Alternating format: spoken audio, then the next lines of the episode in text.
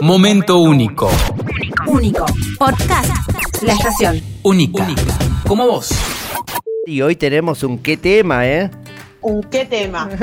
Hoy les, les- les traje para mí un temón que es eh, cómo construir un buen amor en nuestra pareja o con nuestra pareja, ¿no? Eh, así que bueno, les traje algunas ideas para que pensemos.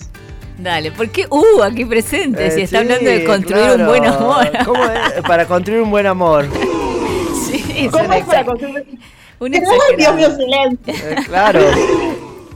Bueno, Bueno, la, la prim- la primera idea es que nuestra pareja es una oportunidad. O sea, cuando formemos pareja, lo ideal que suceda es que sea una oportunidad de crecimiento. Y como digo siempre, la pareja se convierte en espejo y maestro. ok. Bien, nos reflejamos y a la vez también tiene que ser alguien que te genere impulso este, para crecer y para seguir. Salvo, que- eso, sí- eso sí son parejas de Mer Moreno, porque después. ella es la profe. ¿Qué dice? claro.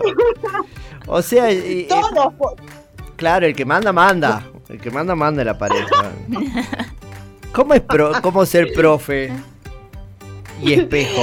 eh, la idea es ser maestro y espejo en el sentido de yo poder mirarme en mi pareja para darme cuenta de mis luces y de mis sombras, de mis miedos, de mis heridas y también aprender para crecer, ¿no? La, la- la pareja, una buena pareja, en realidad lo que nos tiene que es que potenciar, nos tiene que hacer crecer en todos los aspectos, ¿no? No estamos hablando de un crecimiento solamente, qué sé yo, profesional, económico, financiero, sino un crecimiento como persona, poder trascender nuestros miedos, poder trascender nuestras sombras, nuestras creencias limitantes y la pareja, una pareja que realmente potencia, puede facilitar eso. ¿Me puedes explicar lo del espejo? ¿Cómo puedo, o un ejemplo de cómo reflejarme en mi pareja? ¿En qué sentido?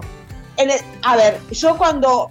la ley del espejo básicamente nos dice que lo que vemos en el otro es algo que nosotros también tenemos. Entonces, poder mirar en el otro, poder reconocerme por ahí, yo voy como a los, los ejemplos más, eh, entre comillas, negativos, ¿no? Poder reconocer mis heridas, mis miedos, esta cuestión como de, eh, vamos a ponerlo así como en, un- en una conversación de una pareja, mira cómo me pones, cómo me haces sentir cu- cuando, cuando, no sé, cuando no me das importancia o cuando no me prestas atención. Y en realidad eso lo que te está reflejando es tu poca valoración, tu baja autoestima. No es que el otro lo hace para que vos te sientas así, vos te sentís así porque es parte de tu reflejo. Ah. ¿Se entiende? Sí, ahora sí. Bien.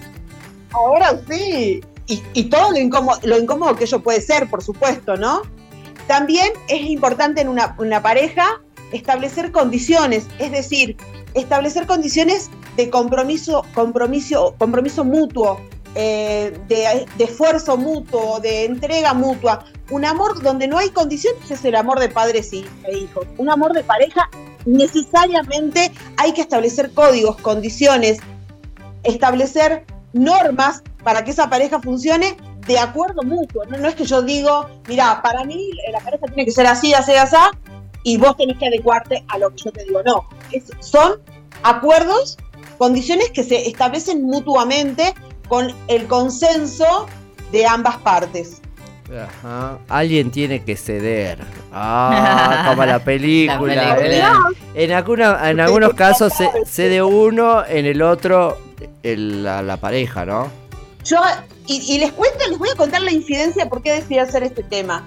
Esta semana fue recurrente en las consultas de muchas mujeres que llegaron a la consulta por primera vez y que además llegaron por la radio, así que súper agradecida por eso, donde un poco la, la- la temática que se, que se repitió fue las cuestiones de pareja, ¿no? Esto de yo propongo o yo sugiero y de la otra parte no hay una respuesta o no hay un interlocutor para tener una conversación, ¿no? Y de hecho esas conversaciones por ahí incómodas, si queremos desarrollar lo que llamaríamos una pareja consciente que sea espejo y maestro, tengo que tener esas conversaciones que me incomodan, tengo que proponer, tengo que eh, de alguna manera habilitar esa conversación.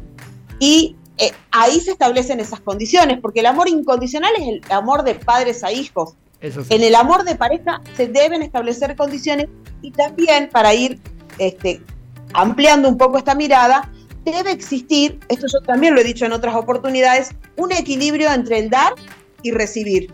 Claro, y ¿No? por, e- sí, y por eso también la importancia de que cuando uno inicia o comienza a conocer una, una persona, una futura pareja, también en la claridad que mucho está plasmado en las redes sociales, esto de hablar de responsabilidad afectiva, de decir en las primeras Exacto. charlas, ya como, como blanquear, como poner las cartas sobre la mesa y decir, mira, yo estoy buscando, no sé, casarme, si Mm. querés, como algo concreto. Y la otra parte te dirá, yo no estoy, familia. claro, yo no estoy proyectando una familia. Yo lo que quiero, pretendo es esto en este momento de mi vida.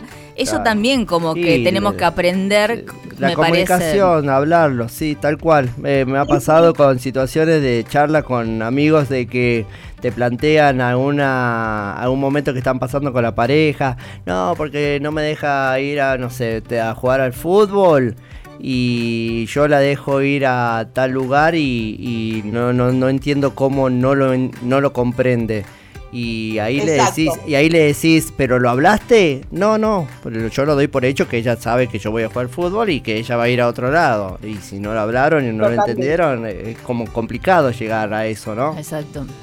Sí, sí, es como volver al principio de nuestras charlas, chicos, responsabilidad, comunicación consciente, equilibrio, equidad.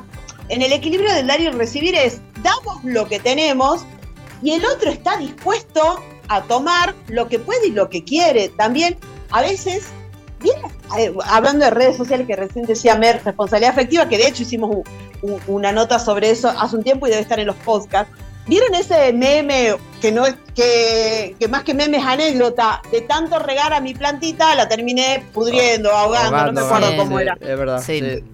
Bueno, esto en la pareja funciona así, o sea, doy lo que tengo y también de alguna manera mido, porque soy, si doy de más, si uno en el vínculo da de más, termina paternando o maternando al otro. Sí, es verdad. O sea, deja de ser pareja para convertirse en la madre o el padre. Esto lo hemos hablado un montón de veces Oh. cuando hablábamos de los órdenes del amor Sí. y que cada uno ocupa el lugar que tiene que ocupar. Tu pareja es tu pareja, no sos la madre, no sos la asistente social, la secretaria o la acompañante terapéutica. Son palabras que suelo decir en mis consultas, pero de verdad que a veces hay que ser contundente para entender, porque sobre todo las mujeres, esto no es una cuestión de género, pero si lo miramos así como con lupa, pasa más que las mujeres se pongan en el lugar este de dar, dar, dar, eh, propiciar, eh, eh, sugerir, organizar, y terminan maternando a sus parejas. Sí, Cuando totalmente. uno, uno da de más y el otro recibe de más, hay una deuda. Por lo tanto, dejan de ser pareja. Claro, tal cual como lo dije, lo dice el término. Algo Exactamente. parejo. Sí, sí, Así es. totalmente. Y para completar algunas ideas, una pareja tiene que ser algo fácil, donde, se, donde las cosas fluyan, donde no haya que hacer un esfuerzo. Debemos tener proyectos en común, común, ser amigos, debe existir la confianza y siempre, siempre desear la felicidad del otro. Esos son aspectos que Joan Garriga Bacardi, que de hecho va a estar en Salta próximamente, que es un gestaltista y constelador, eh, para los que hacemos gestal es un referente en las lecturas y demás, Sí. dice, bueno, una pareja tiene que ser algo fácil, que fluya, chicos, no, no es un esfuerzo estar en pareja, que haya aspectos en común que puedan proyectar juntos, que puedan ser amigos, confiar uno del otro y desear la felicidad uno al otro. Qué cosa linda. Eh, tengo unas preguntas para hacerle a mi compañero. Vos confías en mí, ¿no? Eh... sí, Vos querés la felicidad para mí, ¿no?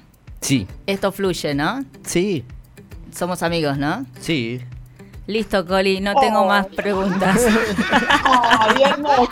¡Hermoso! Perdón, yo quedé tingleado ahí. Somos una pareja hermosa, Coli. Llegué a la Qué conclusión. Sí, definitivamente. Gracias a nuestra querida Laura Coli Badino que pasó por acá, más conocida como La Coli. Momento único. Único. Podcast. La estación. Única. Como vos.